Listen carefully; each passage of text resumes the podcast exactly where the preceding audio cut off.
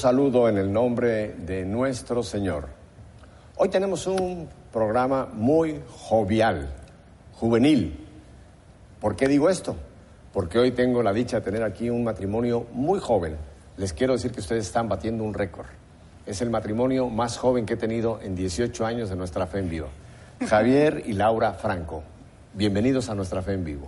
Gracias, Pepe. Gracias. ¿Y por qué digo que el récord? Porque ustedes no han llegado ni al año de matrimonio, de su, de su unión sacramental, y ya sin embargo los tengo aquí como marido y mujer, como una, una pareja que en un futuro Dios bendecirá con muchos hijos. Así que gracias por batir ese récord, la- el matrimonio más joven que hemos tenido en nuestra fe en vivo. Gracias por la invitación. Bueno, pues es un matrimonio joven, interesantísima su historia, porque los dos como matrimonio están sirviendo al reino de Dios. Están trabajando, de- y esto no lo voy a hacer como las telenovelas hasta más adelante, así que se va a tener que quedar toda la hora con nosotros. Pero antes de entrar en lo que Dios los está pues, eh, utilizando como instrumentos, vamos a hablar un poco de Javier, vamos a hablar un poco de Laura. Y Javier, tú sabes que los latinos somos muy corteses y siempre decimos las damas primero. Así, que vamos a empezar hablando un poquito. Laurita, cuéntanos de Laura. Le digo Laurita, te la conozco hace tiempo, le tengo mucho cariño, mucho aprecio, así que por eso le digo Laurita. ¿Me permites la- llamarle Laurita? seguro. ok, Laura, Laurita, cuéntanos un poco de Laura. Bueno, mi familia es cubana. Yo nací aquí, en Miami. Y mi mamá siempre, y también mi abuela, siempre nos inculcaron la fe católica. Pero no fue hasta irme a la universidad, fui a estudiar a la Universidad de Florida. Y allí eh, el Señor me puso en el camino a, a una muchacha con quien yo había hecho la primera comunión y juntas nos acercamos a la parroquia allá y mediante un retiro nos involucramos en lo que era el Catholic Campus Ministry allá. Y allí fui creciendo en mi fe hasta que el último semestre que estaba en la universidad me invitaron a ser eh, líder de un re- el mismo retiro con el cual yo había iniciado allá Déjame volver un momento al retiro porque es muy interesante. Eh, estuviste en este retiro con tu, con tu amiga. ¿De qué se trata un retiro? Porque hay gente que cuando hay un retiro dice, ay, qué aburrido, ir a la iglesia, a oír esos cantos, a dormirme, a oír a un cura. Que... Un retiro, ¿qué, qué, qué pasó en ese retiro? ¿Qué es ese retiro? Bueno, hay, hay muchos diferentes tipos Claro. de retiros. Este retiro en particular era como un retiro de iniciación en la comunidad y usan muchos testimonios en los que pudimos escuchar el caminar de fe de otros estudiantes, de otros jóvenes y cómo el Señor había obrado en sus vidas. Y también creaba mucha comunidad, ayudaba a que los jóvenes que entraban por primera vez a esta comunidad de fe en esa parroquia se sintieran acogidos, se sintieran identificados con los otros jóvenes y pudieran saber que allí tenían una familia, que tenían una familia con la cual podían eh, compartir, ya que especialmente en esos momentos todos nos encontrábamos lejos de nuestros hogares, de nuestras familias, con quien nosotros habíamos crecido por 18 años de nuestras vidas. Ahora nos encontrábamos lejos de nuestras familias y enfrentándonos a, los retos de acostumbrarnos a, a vivir de esa forma en la universidad. Te voy a hacer una pregunta. eh, yo tengo hijos y nietos, etcétera. Eh, ir fuera de la casa a, una, a un ambiente diferente, a una universidad. En este caso, tú estuviste en una universidad dentro del mismo estado de la Florida, pero fuera ya de tu, de tu ambiente, de tu nido. Una universidad, Laura, es, es un ambiente propicio para que un joven pueda no caminar en fe o encuentra, independientemente de sus estudios, de su preparación, digamos, pedagógica, el ambiente de una universidad es propicio para un joven o es un ambiente muy secular, eh, mundano, no sé, descríbeme, porque yo nunca tuve la oportunidad de estar en una universidad en Estados Unidos, quizá para muchos padres puede ser ilustrante. ¿Cuál es el ambiente para una chica en una universidad? Bueno, en una, yo fui a una, universi- a una universidad pública. Correcto. ¿no? También hay universidades privadas, algunas sí, algunas no. Oye, incluso hay universidades católicas que tengo a veces que decirlo, a veces es mejor no envíe a algunas universidades católicas a su chico o chica porque puede perder la fe ahí. No digo cuáles, pero las hay. Entonces la tuya era una universidad pública. Yo creo que el Señor obra en nuestras vidas también según la apertura que uno tiene y el Señor Claro. siempre nos está llamando. Y creo que especialmente hoy en día, incluso más que cuando yo fui eh, a la universidad, hay muchas oportunidades en muchas universidades para acoger a los jóvenes y atraerlos a la iglesia. Eh, hay, eh, por ejemplo, los misioneros de Focus eh, y otras organizaciones que están ayudando a poder evangelizar en las universidades. Siempre hay mucho trabajo por hacer, por supuesto. Claro. Pero donde quiera que hay una iglesia y existe el campus ministry para acoger a los estudiantes, yo creo que esa también es una oportunidad bien buena para poder llegar a los estudiantes. Porque uno siempre tiene momentos en la vida que lo hace a uno, ¿cómo lo explico? Tristemente muchas veces hacen falta crisis en nuestras vidas para que muchos se acerquen a la fe. Y en esos momentos de cambio, como es el momento de llegar a una universidad y, encontrarse lejos de su familia, yo creo que también eso a veces hace a los jóvenes tal vez anhelar eso que en algún momento rechazaron Mm. Y mediante ver el testimonio de otros estudiantes que viven su fe con alegría, se acercan a la iglesia de esa forma. Y estos retiros eso es lo que hacían. Pero qué interesante que entonces en las universidades, aún en universidades públicas, hay ciertos ministerios cristianos y católicos, porque también hay ciertas iglesias cristianas que prestan este servicio, les ofrecen a los jóvenes una alternativa para poder mantener su fe o activar su fe, pero en fin, que encuentren un ambiente cristiano para poder moverse en ese ambiente. Qué, lindo esto que me estás compartiendo, ¿no? Exactamente. Así es, y desde antes de que uno llegue a la universidad ya le, le están mandando promoción a uno para todas las diferentes actividades ah, que se llevan a cabo.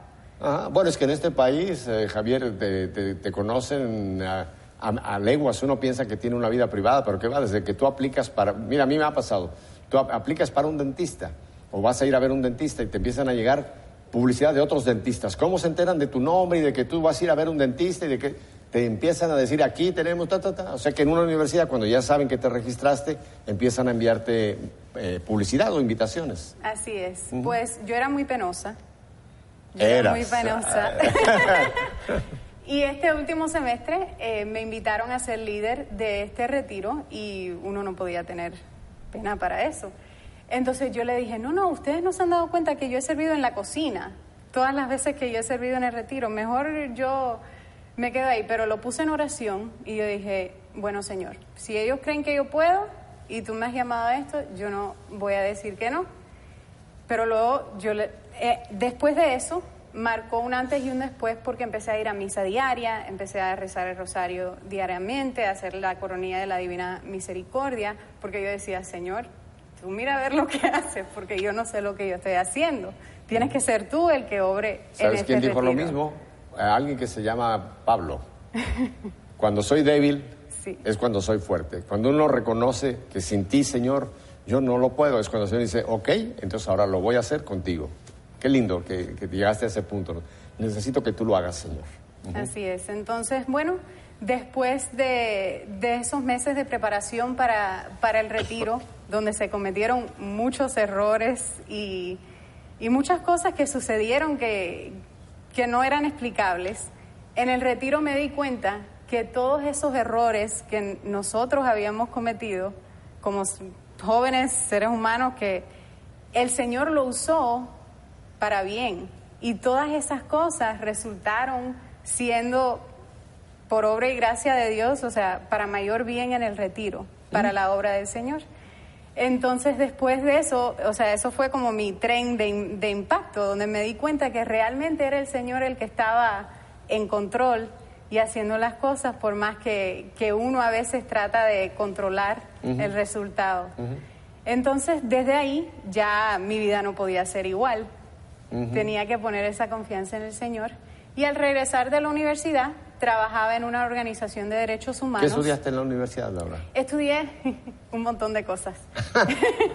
bueno, a ver, mencióname unas Estudié ciencias políticas y español y también un poco de francés y administración de empresas y traducción. Bien sûr. Eso es todo lo que yo sé, así que no me preguntes más. Español, español francés. Eh, sí. Administración, de, empresa y traducción. Niña, pues ¿cuánto tiempo estuviste en la universidad? Cuatro años. ¿Y en cuatro años estudiaste todo eso? Entré con muchos cursos adelantados de aquí, de, mi secundaria. ¿Te has dado cuenta que tienes una mujer muy inteligente? claro que sí, ¿verdad? Sí, sí, sí. Qué bien, entonces ya terminas tus estudios y vuelves a, tu, a tu familia. Sí, regreso aquí y aquí trabajé en una organización de derechos humanos em, donde trabajábamos con Cuba. Y después de haber regresado de esa experiencia que, que viví en la universidad, estando acercada a mi fe, también me fui dando cuenta de que con todas esas situaciones bien difíciles que se viven, tenía que tener una fe muy bien consolidada para poder darle esperanza a los demás y llevar el amor de Dios a los demás y no permitir que rencores crecieran en mi corazón por algunas cosas que, que uno, por todo lo que uno vivía y escuchaba. Entonces ahí también me fui involucrando en mi grupo de jóvenes, en la pastoral juvenil hispana, aquí en Miami. Y bueno, y de ahí el Señor va obrando en nuestras vidas. Eh, fui coordinadora del Consejo de Pastoral Juvenil en Miami y llegó un momento donde yo me gradué de mi maestría que la realicé aquí en Administración Pública. Otra maestría, Dios mío, esta mujer fue acumulando. Oye, debes tener en tu casa una pared llena de, diplomas de Laura. Y, y nada, estaba eh, buscando trabajo y dentro de todas las entrevistas de trabajo que estaba realizando, varias de ellas eh, en la iglesia, recibí una llamada de alguien en el CEPI, en el Instituto Pastoral del Sureste, aquí en Miami, y yo había ido a misa diaria allá en el CEPI mientras que hacía mi maestría y me preguntaron si todavía estaba buscando trabajo y de ahí habían pasado meses. No son tontos, se vieron a esta chica inteligente ir a misa todos los días, dijeron, esta es una católica que es sólida, vamos a tirarle la oferta y, te pescaron a trabajar con, el, pescaron. con el Instituto Pastoral del Sureste. Es un instituto eh, fundado por el padre Mario Vizcaíno, si no me estoy correcto. Sí. Que presta un servicio a toda la región sureste de Estados Unidos, un trabajo pastoral maravilloso el que hace este instituto y tú eres parte integral de esta gran obra que yo quiero mucho, el CEPI. Sí, trabajamos con el Ministerio Hispano en los nueve estados del sureste de los Estados Unidos. Y ahí, ahí fue que yo te conocí, hace años, y desde entonces pues yo he seguido de cerca quién es Laura. Así que, bueno, ya te tenemos ubicada en CEPI, ya nos diste una semblanza. Ahora vamos a viajar a, a Cuba. Ah, bueno, ya me estoy adelantando. Javier, háblanos un poco de Javier. Bueno, yo nací en Cuba, eh, en Santiago de Cuba, donde, donde es la Virgen de la Caridad. Este, estoy viviendo acá en, los Estados Unidos hace tres años. Eh, mi familia siempre fue una familia católica, a pesar de, la realidad que se vivía en Cuba. Mi mamá siempre desde muy pequeña me inculcó lo que era creer en Dios y me dijo, Dios está por encima de todas las cosas. So, que fui creciendo siempre en la fe, siempre fui a lo, a lo que llaman las convivencias. Allá en todos los años la iglesia, en la casa de retiro, eh, invita a todos los jóvenes de todas las parroquias de Santiago de Cuba a participar en retiro. Y ahí siempre, siempre estuve como, como viendo mi fe activamente. Y, y bueno, y pues fue difícil porque ser católico a, ese, a, a esa edad uno es niño, a veces no sabe cómo hablar con argumentos sobre su fe. Y, fue difícil porque, porque en las escuelas era, todo era materialismo, te decían que la Iglesia Católica era ser contrarrevolucionario, era ser, era ser, te decían terrorista, te decían un, montón de cosas eh, que, que, los, que el sistema, los sistemas comunistas por lo general hacen. Entonces, pues nada, pero mi mamá siempre me dijo, Dios está por encima de todo. ¿Eres hijo único tú? Tengo un hermano mayor de tres años. Y este y mi mamá siempre, igual, mi, familia por parte de madre siempre fue de, mucha iglesia. Déjame tengo una pregunta, Javier, porque sé que mucha gente que ha leído de Cuba eh, siempre, siempre se hace esta pregunta. Eh, Cuba lleva cincuenta y pico años bajo un régimen eh, totalmente anticatólico que se declara ateo donde hay una persecución o había una persecución eh, grave, incluso llegó una época en que echaron a los sacerdotes, las iglesias, muchas de ellas eh, les hicieron casi imposible la vida.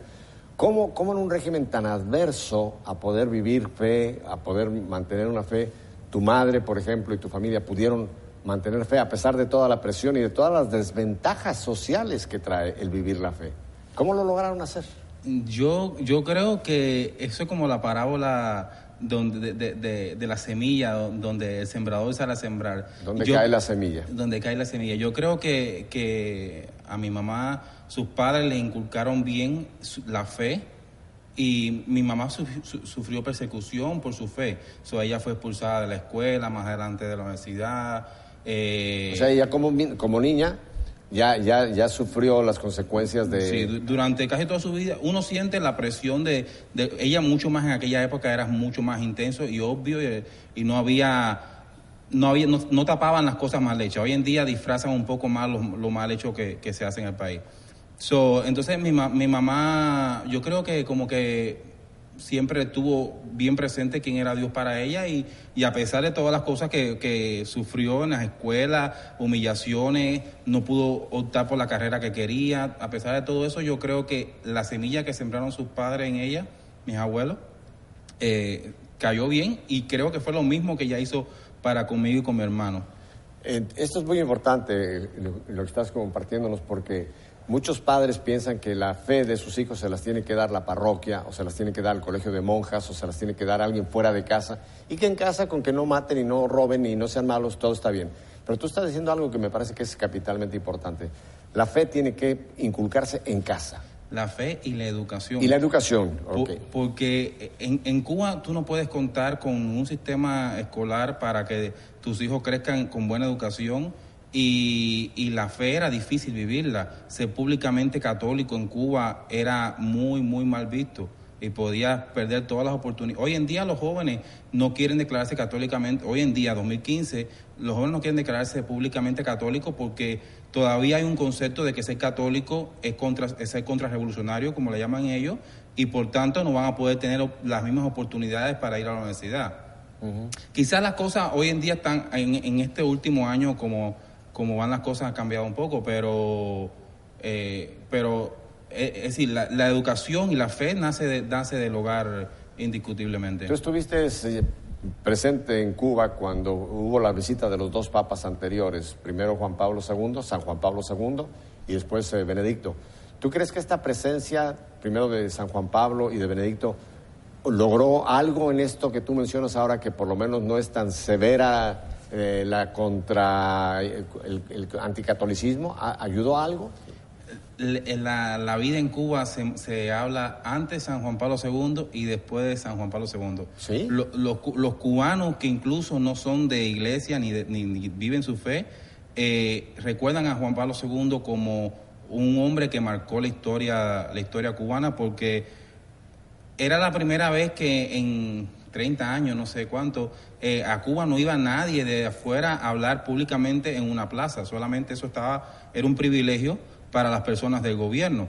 Entonces llega el Papa Juan Pablo II a hablar públicamente sobre la fe, algo que era totalmente vetado en Cuba, algo que era peligroso. Y entonces la gente dice, ¿cómo está pasando esto? Y, y, mucho más habló en los lugares donde normalmente solamente era reservado para la alta jerarquía de gobierno.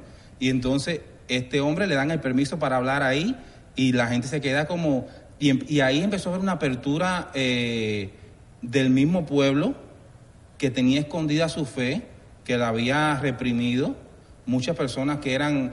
También a, partir de ese momento el, el, gobierno flexibilizó un poco el participar en las iglesias, muchas personas que eran del Partido Comunista entraron a la iglesia, que aquello fue un reto para, para nosotros como católicos porque eran las personas que nos habían perseguido, que nos habían humillado, que nos, que nos, que nos hacían la vida imposible, darle la bienvenida a, esos hijos pródigos al seno de la iglesia.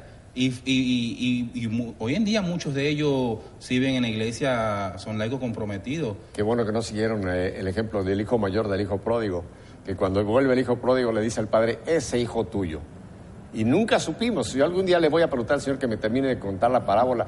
Si el hijo pródigo, el, hijo que estaba en la casa, que no tenía el corazón del padre, si algún día finalmente abrazó a su hermano y le dijo gracias a Dios que mi hermano volvió. Nunca se supo, pero me gusta esa comparación que hiciste de como el que te hizo la vida pesada y habría que, habría que abrazarlo y decir, bueno, ya estás ahora aquí, ahora vamos juntos, ¿no?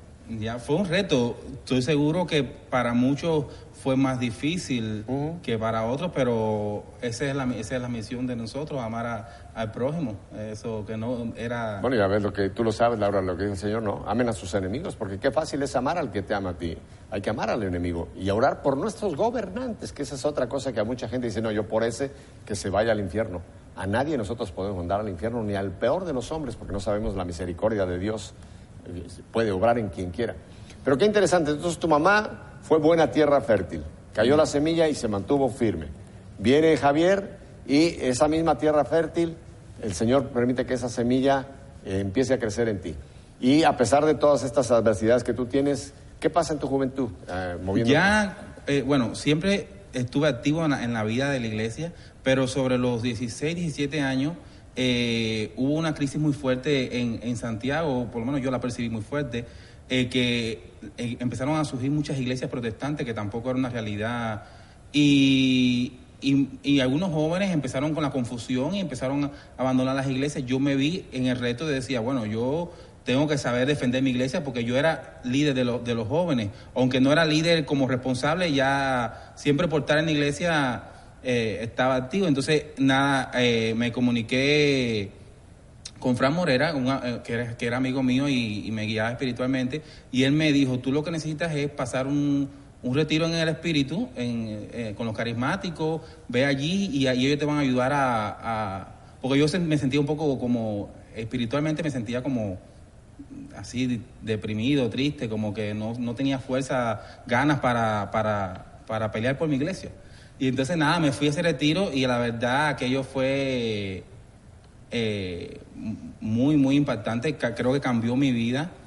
No, no, soy no soy carismático hoy en día, pero es, ese retiro marcó mi vida para siempre porque yo creo que nunca he orado tanto como en aquel retiro que todo el mundo se fue a sus casas y nosotros nos quedamos eh, en la parroquia alojados y yo no me fui nunca a mi habitación porque yo me pasé toda la noche en el Santísimo y nunca había tenido una experiencia como esa y, y fue orando y yo sentía como el Señor me hablaba y y fue, fue, fue, fue muy intenso y de, y de ahí ya llegué con, con, las baterías cargadas. Eso se llama un toque de, un corrientazo del Espíritu Santo.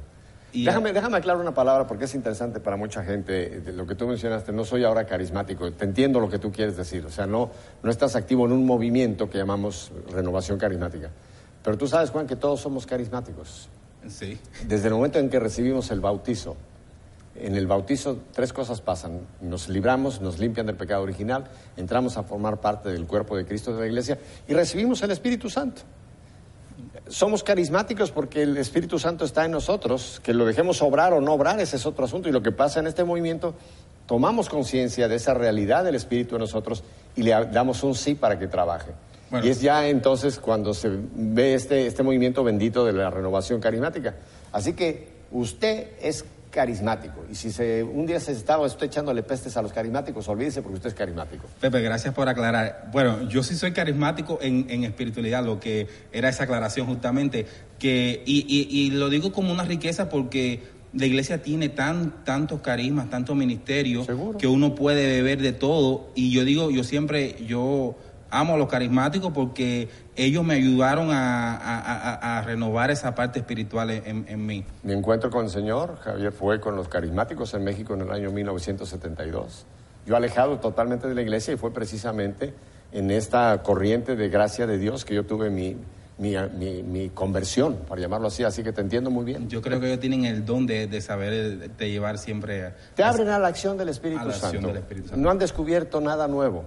Simplemente te abren a lo que leemos en Pentecostés, leemos en Hechos de los Apóstoles, te abren a esa acción que el Señor nos prometió. Yo me voy, pero les enviaré mi consolador, que será el que les enseñe, el que les dé fuerza. Es, abrirnos a esa acción que todos deberíamos tener esta experiencia. Sí, pues ahí ya regresé entonces a Santiago, se fue en La Habana y, en Santiago ya yo estaba ya con el pica pica que tenía que hacer cosas por encendido. encendido. Entonces nos fuimos a un encuentro con un grupo de jóvenes y, empezamos a debatir, ven acá, ¿y por qué no tenemos acá en Santiago un grupo que, hablemos temas de apologética, que hablemos temas de, liturgia, temas intensos, cosas de la iglesia? Hay que, hay, que aclararle también a los televidentes que en Cuba es muy difícil obtener materiales para, de educación religiosa. En Cuba es difícil hasta conseguir una Biblia.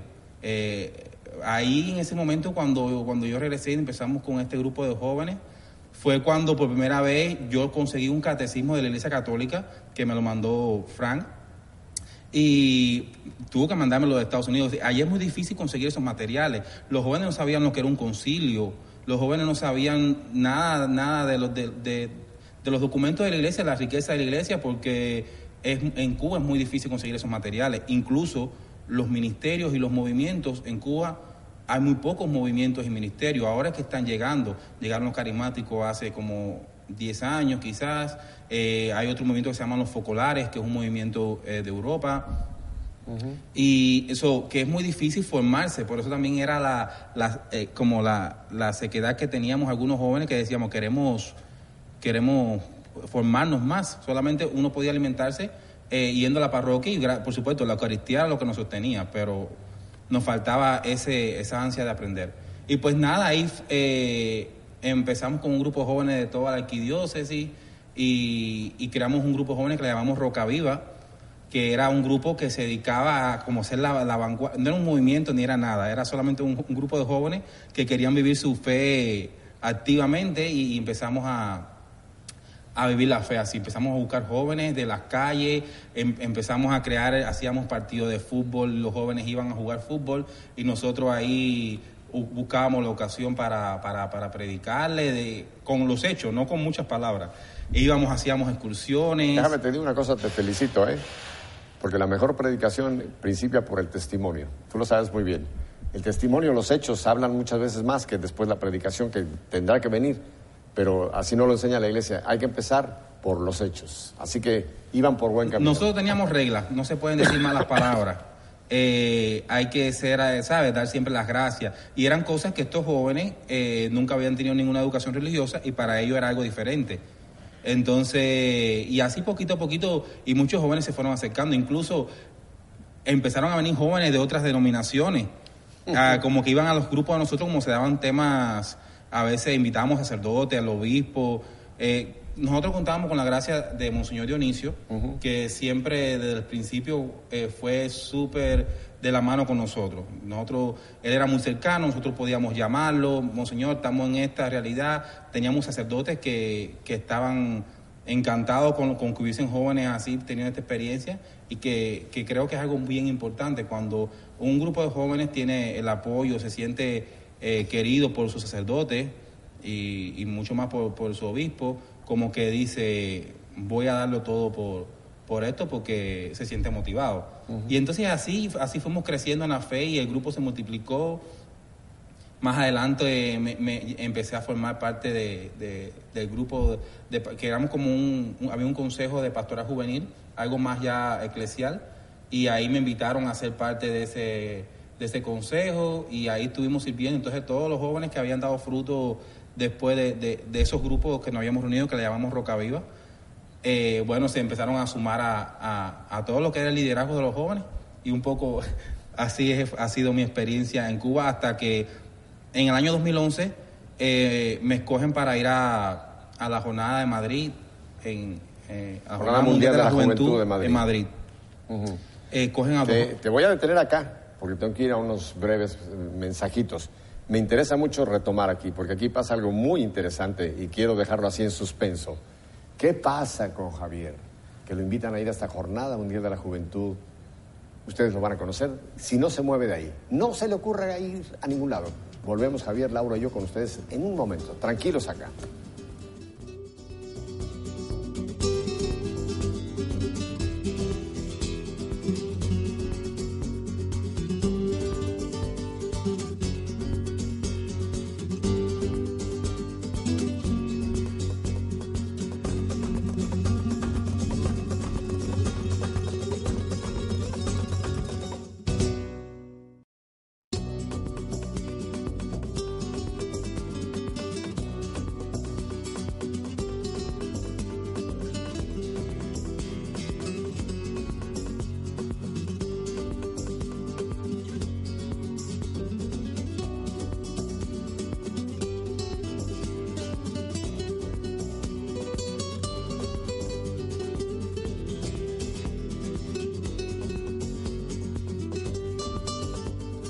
Usted se quedó en suspenso.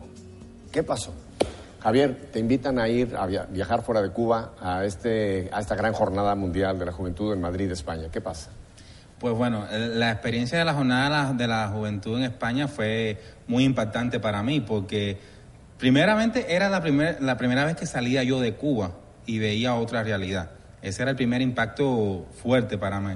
Y además eh, a, tener esa experiencia de, de, una iglesia universal, una iglesia, habían dos millones y tanto de jóvenes en Madrid, y ver a aquellos jóvenes todo, todos viviendo una fe en diferentes, todo el mundo hablando diferentes idiomas, eh, fue algo impactante.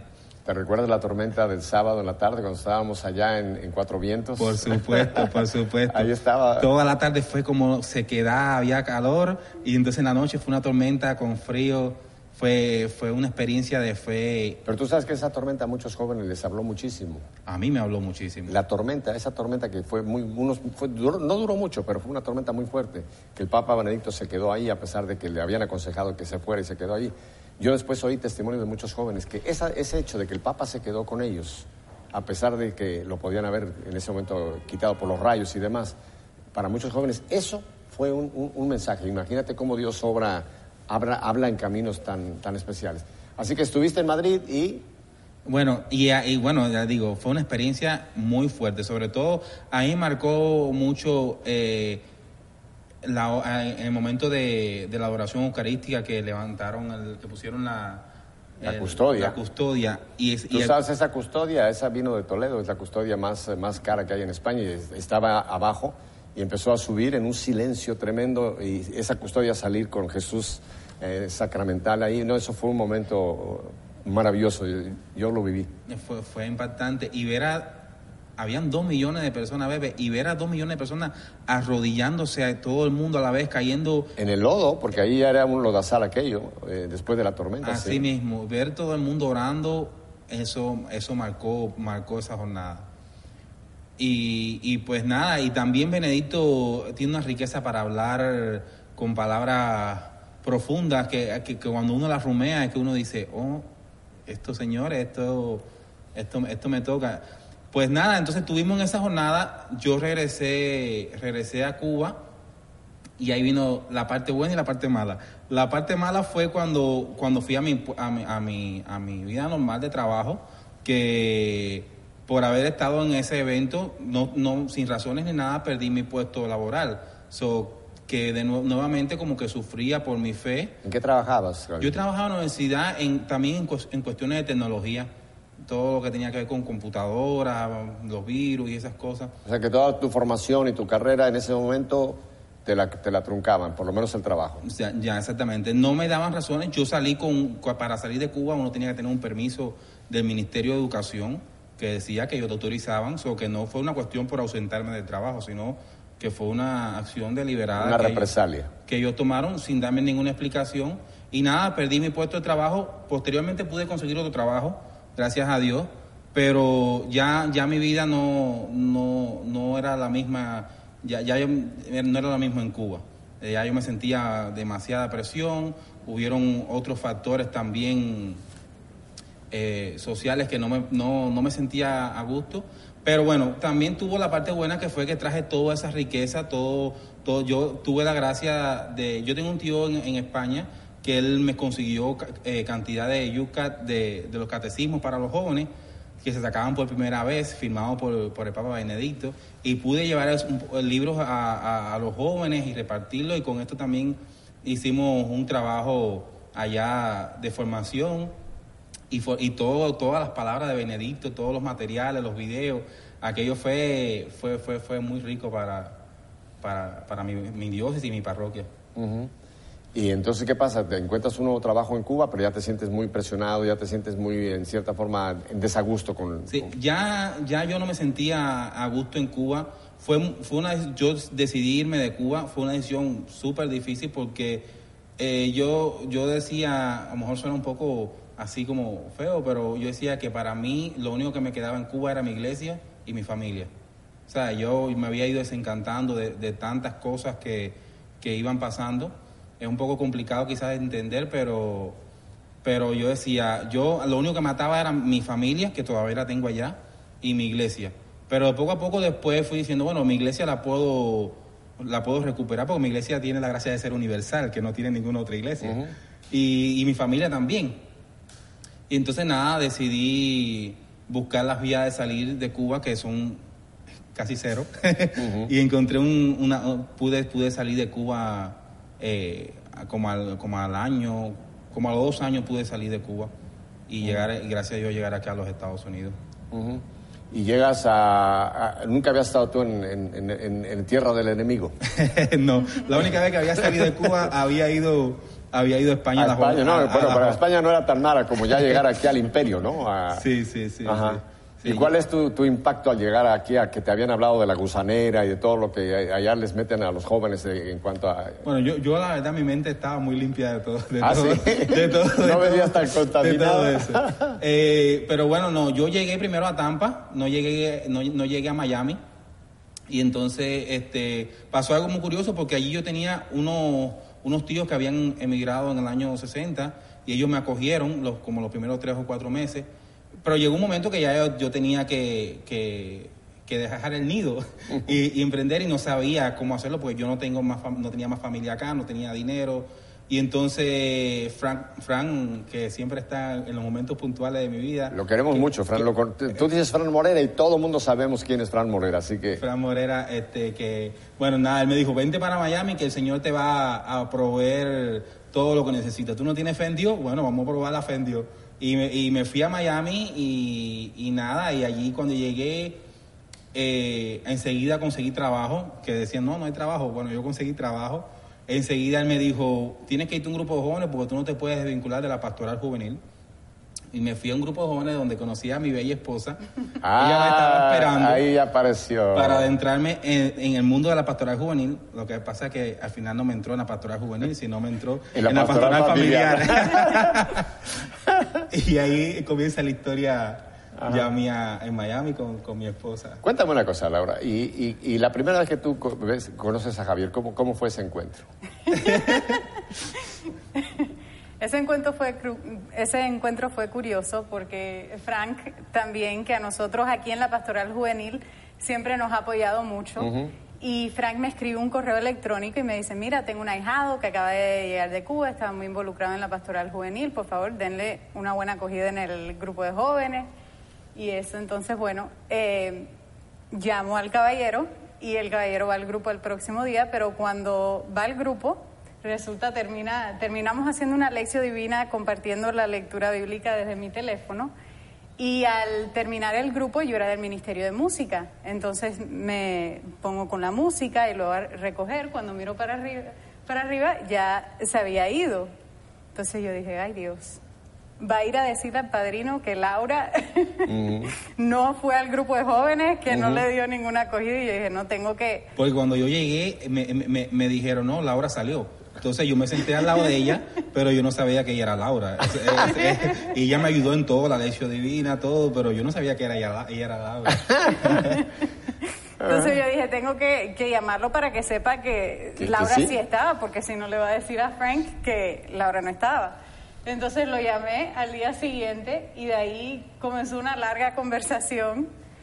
Y pues nada, ahí el Señor fue obrando en nuestras vidas Creo que hicimos clip porque empezamos a tener como muchas cosas en común y empezamos a... Nos reuníamos todos los días a hablar una, dos horas, tres horas. Y yo le decía, Fran me decía, pero Laurita no, no, se, no, no se va a sentar a conversar tantas horas contigo si no. Y yo, y yo, le, yo le decía, no, Fran, ¿cómo se, se va a fijar en mí? Si yo, si yo estoy en Y así, y así empezó todo, y al fin y al cabo, pues sí, Comenzó todo nosotros compartiendo sobre nuestras experiencias en la pastoral juvenil y los retos en cada lugar. A mí siempre me ha interesado mucho todo lo de Cuba, entonces yo le hacía cien mil preguntas de todo y yo le decía, me enamoré de su corazón de pastor con su con sus jóvenes allá en Cuba. Y yo me enamoré de, espérate, me encanta, me encanta, me encanta esto que tú acabas de decir. Me enamoré de su corazón de pastor. Eso, eh, te acabas de volar la barda con esa frase. Me enamoré de su corazón de pastor. Me gusta mucho. O sea que me, está llamando tanto la atención el compartir ustedes, porque fíjense, otros jóvenes se conocen pues que en una fiesta, en un ambiente más social. El de ustedes fue un encuentro, en cierta forma, dentro del, cuerpo de Cristo, de la iglesia, vamos y cómo al, compartir experiencias se va creando ya un, lazo más profundo, un, empiezan a ser un amor muy, muy puro, muy hermoso, que desemboca en un, en un sacramento, en un matrimonio, ¿verdad? Ah, qué lindo. Los caminos del Señor, cómo el ajedrez del Señor mueve las piezas y en un momento dice, jaque mate, aquí están los dos. ¿Cuánto tiempo duró esta amistad? Eh, Bueno, sigue la amistad, porque yo creo que. Pero me refiero, ¿cuánto tiempo tardó en formalizarse la amistad? La, la relación. la- Sí. Bueno, a la verdad, no la recomiendo, pero fue como un mes y pico, la verdad. Normalmente no, no lo recomendamos con las parejas que tenemos de Ameco, pero en, en un mes y pico, la verdad, hicimos clip y dijimos, bueno, vamos a empezar a caminar en este proceso de, del noviazgo. Y, y Bueno, así. pero yo lo entiendo, porque tú ya eras un hombre maduro, ya sabías eh, lo- perfectamente bien, tú una mujer madura, o sea que ustedes no, ya se pudieron en- rápidamente dar cuenta, de, este es el uno para el otro. Yo le decía, bueno, también tengamos en cuenta que dedicamos diariamente 5 o 6 horas a conversar. Eso, si lo multiplicas por día, puede ser que dé como 6 meses porque la gente habla en un día 2 o 3 horas. ah, mira las matemáticas, ¿eh? Entonces, pues nada, pero sí, así. Y 11, 11 meses que, que el Señor los unió en el sacramento, hasta que la muerte los separe, y me imagino que ya seguirán juntos en el día que nos encontremos en el cielo. Y yo les comparto que creo que es importante destacar porque yo creo que hoy en día siendo jóvenes y jóvenes católicos comprometidos en la iglesia, a veces uno piensa como es difícil encontrar, si uno siente ese llamado al matrimonio, es muy difícil encontrar, o sea, a otra persona que esté igualmente en los caminos del Señor. Yo- Correcto. cuando a mí me preguntaban ¿qué, qué tú buscas en una pareja, yo decía, yo busco que mi pareja ama a Dios más que me pueda amar a mí, porque para poder amarme a mí, tiene que poder amar a Dios primero. Y a veces los jóvenes se pueden desesperar y pensar que esa persona no, No existe, existe. porque en el mundo de hoy la mayoría, digamos, está en otros caminos, digamos. Pero la realidad es que el Señor tiene un plan para cada una de nuestras vidas y si el Señor nos está llamando para el sacramento del matrimonio, a esa vocación, o sea, no tiene que ser que hayan muchos, tiene que ser que exista uno. Y si el Señor nos creó, o sea, si el Señor me creó a mí y esa era mi vocación, entonces tenía que existir Eso. esa pareja para mí, ese hombre hecho y preparado para mí. Bueno, Por tú el ves, el Señor. Señor se lo tuvo que llevar a Madrid para que al regresar a Madrid le cortaran casi la cabeza y entonces él dijera, tengo que buscar un nuevo horizonte, llegó a Tampa y de Tampa entonces, y existir un... No le conocía yo a Frank ese, ese papel de ser... ese se lo voy, le voy a hablar con Frank, oye, tú tienes eh, ma- mano de, de matchmaker, de, de, eh, po- po- poder producir un- un- una unión, un matrimonio lindo. Así que mira, un nuevo, digo- un nuevo carisma de Frank. Y al de final fue el padrino de nuestra boda. Sí. Es decir, fue... No, fue- claro, pues fue- cómo no va a ser el padrino, chicos. No, si, él, si él los metió en esto, ahora tiene que estar pendiente de que esto funcione bien, que está funcionando bien. Y yo le digo a, a los jóvenes, a mis amigos, les digo que siempre, o sea, que oren por esa persona. Que oren por esa persona siempre, que Existe. oren por esa persona porque si esa es su vocación, que existe, que le pidan al Señor lo que quieren de esa persona, cómo quieren a esa persona, porque el Señor escucha nuestras oraciones y los anhelos de nuestro corazón y yo puedo decir ¿Tú en tu oración, tú me en tu oración te imaginabas a Juan? O sea, no, no digamos físicamente, pero te- eh, él, él entró en tu, en, tu, en tu cuadro de... Javier cumplió Javier, todas, Juan. Juan, Javier. todo lo que yo le pedí al Señor, Javier lo cumple. Y con creces. Y con creces. Así mismo. Y cuando tú también pensabas en alguna esposa para un futuro, una madre de tus hijos cuando vengan, ¿tenías a una Laura también así? Yo creo que superó mis expectativas. La verdad que sí, no. Yo, a yo creo que eso es algo que siempre compartimos, como ambos oramos por, por, por, ese, por ese hogar que queríamos formar. Y ahorita hablaban de los, de los títulos y yo siempre ah, digo, para mí los títulos más grandes que se tienen en un hogar en las paredes son las fotos y los recuerdos de, de lo- del hogar de la familia. Esos son los títulos. Nosotros tenemos en la casa un- una pared de títulos y ahí están todas las fotos de su bautizo, su comunión, mi bautizo, mi comunión Ajá. y, la- y después también del proceso de, de nuestra relación de noviazgo hasta el matrimonio. Ajá. Ahí están todos los títulos, la gente los puede ir a ver a la casa. Más la otra pared donde están todos los títulos de Laura de las universidades. Exactamente. Laura, me quedan no muchos minutos. Yo quisiera ahora ya hablar, ya, ya los tenemos casados. Ya entendemos cómo el Señor obró para llegar acá. Los dos están sirviendo en el reino de Dios, concretamente en este ministerio hermoso Southeast Pastoral Instituto, Instituto Pastoral de- del Este. ¿Cuál es tu trabajo? Eh, ¿qué- ¿Cómo estás tú sirviendo al reino de Dios en eh, CEPI? Sí. Bueno, eh, el CEPI, como hablábamos, servimos con el Ministerio Hispano. Entonces, especialmente en este año, hemos estado llevando a cabo un proceso regional de pastoral familiar hispana. Y como parte de este proceso se desarrolló una es- encuesta para tomarle el pulso al Ministerio Hispano y la pastoral con las familias en nuestra región, con las familias hispanas. Hemos estado viajando a las cinco provincias que componen nuestra región y conjuntamente con, con, este, con esta encuesta hemos estado tomando las, las sugerencias, el feedback, ¿no? Eh, de los líderes pastorales en estas provincias, de cómo podemos responder a tantas necesidades eh, que tienen las familias, a, a, los retos para las familias y también cómo la iglesia puede responder, dar respuesta a esos retos para acompañar a las familias. Y bueno, en eso hemos, hemos estado sirviendo. En el CEPI también tenemos, eh, ofrecemos eh, diferentes programas, cursos eh, de liderazgo pastoral y nosotros lo que hacemos es apoyar a las diócesis para poder formar líderes eh, hispanos, que tengamos líderes hispanos sirviendo a la comunidad hispana en nuestras diócesis. Es muy lindo porque mucha gente piensa que CEPI es como un movimiento más, sino CEPI nació desde que el padre Vizcaíno tuvo esta idea, apoyar a los obispos, sobre todo cuando la población hispana empezó a crecer en una manera que muchos obispos no entendían ni hablaban el español. Entonces, poderlos ayudar para crear una pastoral, atender a este rebaño tan enorme. Hoy día somos ya más de la mitad los católicos eh, de, esta, de esta gran nación de Estados Unidos.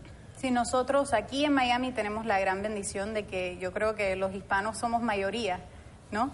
Entonces, dentro de, de la iglesia en Miami existen muchos eh, ministerios y también cursos de formación hoy en día en español, pero eso no es así en otras diócesis de nuestra región. Y así como los hispanos han ido emigrando a estas diócesis y las comunidades hispanas han ido creciendo, el CEPI ha sido esa, ese apoyo, para poder abogar por los hispanos, para poder ayudar a formar los hispanos para que puedan servir en sus comunidades y poder también brindar todos los recursos que necesiten para lograrlo y y ser esa red, también crear esa red para todos juntos en poder apoyarnos mutuamente. Así es. Ahora, tú también estás eh, trabajando en lo que era más o menos tu, tu, formación en Cuba, la estás poniendo aquí también al servicio de, de, la iglesia. ¿Cuál es tu trabajo, Javier? Bueno, hoy en día, como todo hay que usar la, la tecnología, eh, pues el CEPI me contrató para justamente llevar toda la parte de evangelización al área tecnológica y hemos estado trabajando en lo que son las redes sociales, eh, la, página web, todos los materiales también audiovisuales, eso, todo lo que tenga que ver con tecnología que pueda ayudar a la evangelización, eh, pues esa es mi área de trabajo allí en el CEPI. Bueno, es un área importantísima, porque ya ves que los papas desde Juan Pablo empezaron a hablarnos de la importancia de entrar en las redes sociales, ¿no? Tenemos hoy día al Papa Francisco que tuitea, un nuevo verbo que tenemos en español. Yo tuiteo, tú tuiteas. tenemos el Facebook, tenemos una serie de lugares donde donde eh, son los nuevos areópagos. ¿Estás de acuerdo conmigo? Son los nuevos areópagos donde hay que llegar también con la palabra de Dios, usar la tecnología y no dejársela al maligno, que la está usando también para el mal. Ajá. Yo creo que es una forma muy también rápida y fácil para llegar a las personas.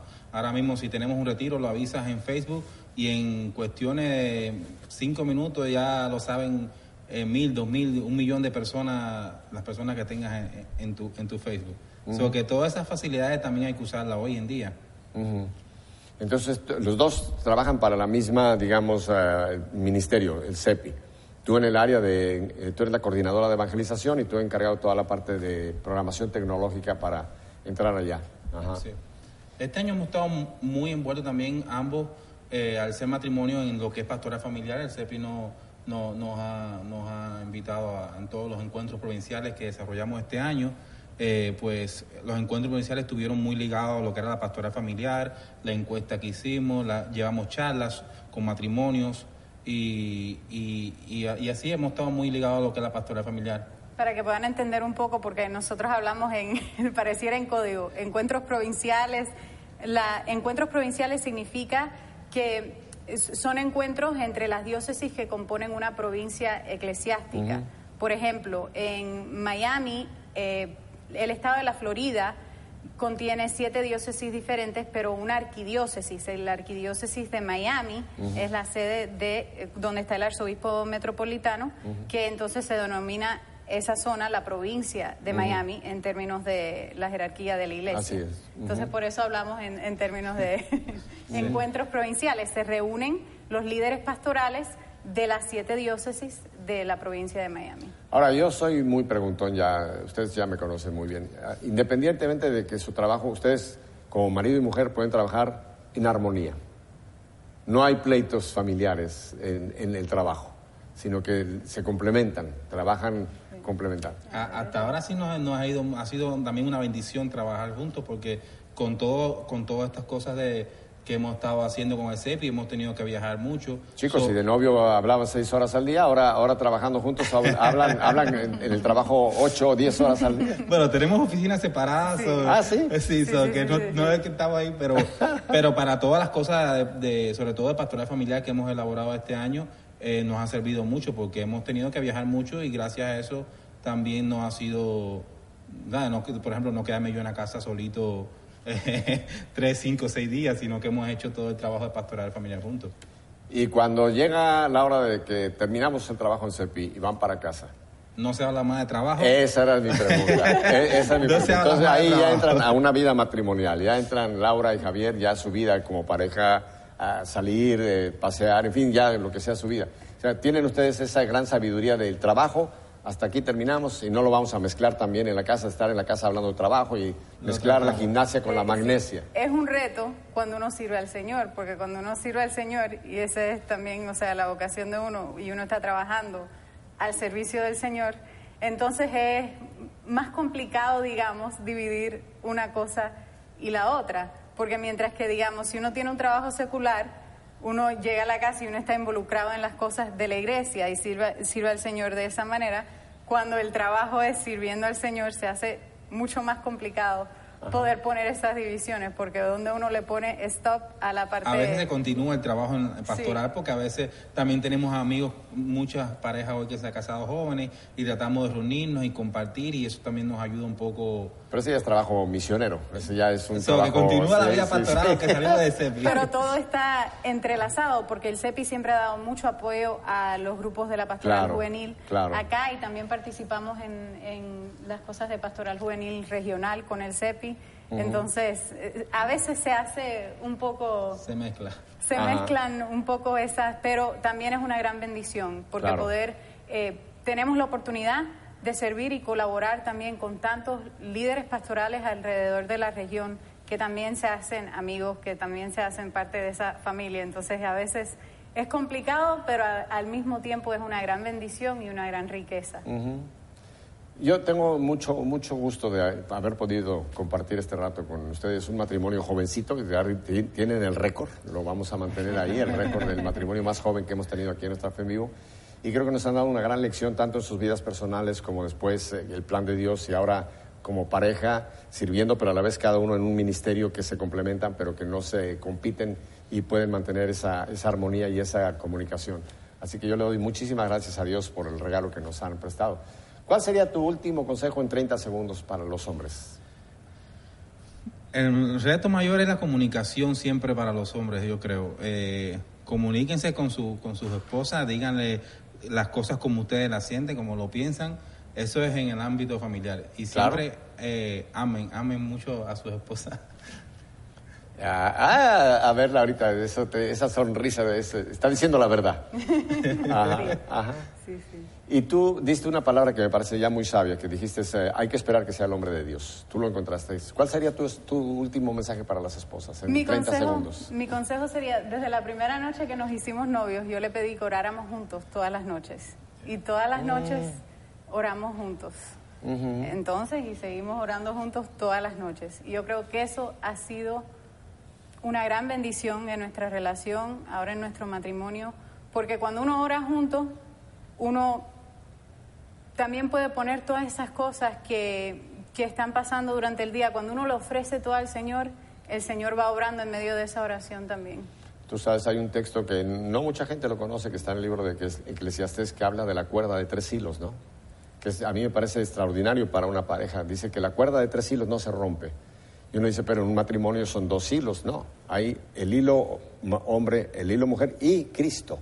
Es el tercer hilo que hace que esa cuerda no se pueda romper. Así que ustedes tienen bien firme esa relación que ya le pusieron al Señor por medio del sacramento. Javier, muchísimas gracias. Gracias, Pepe. Laurita, muchísimas gracias. Gracias a ti. Espero que en una próxima ocasión, cuando los vuelva a tener aquí en nuestra fe en vivo, nos hablemos ya de la familia que Dios les va a dar. Amén. Amén. Y a ustedes ya saben, siempre mi última palabra, si Dios nos concede una semana más de vida, aquí los espero el próximo lunes. Y mientras tanto, la paz de Cristo quede con todos ustedes. Chao, como dicen los argentinos.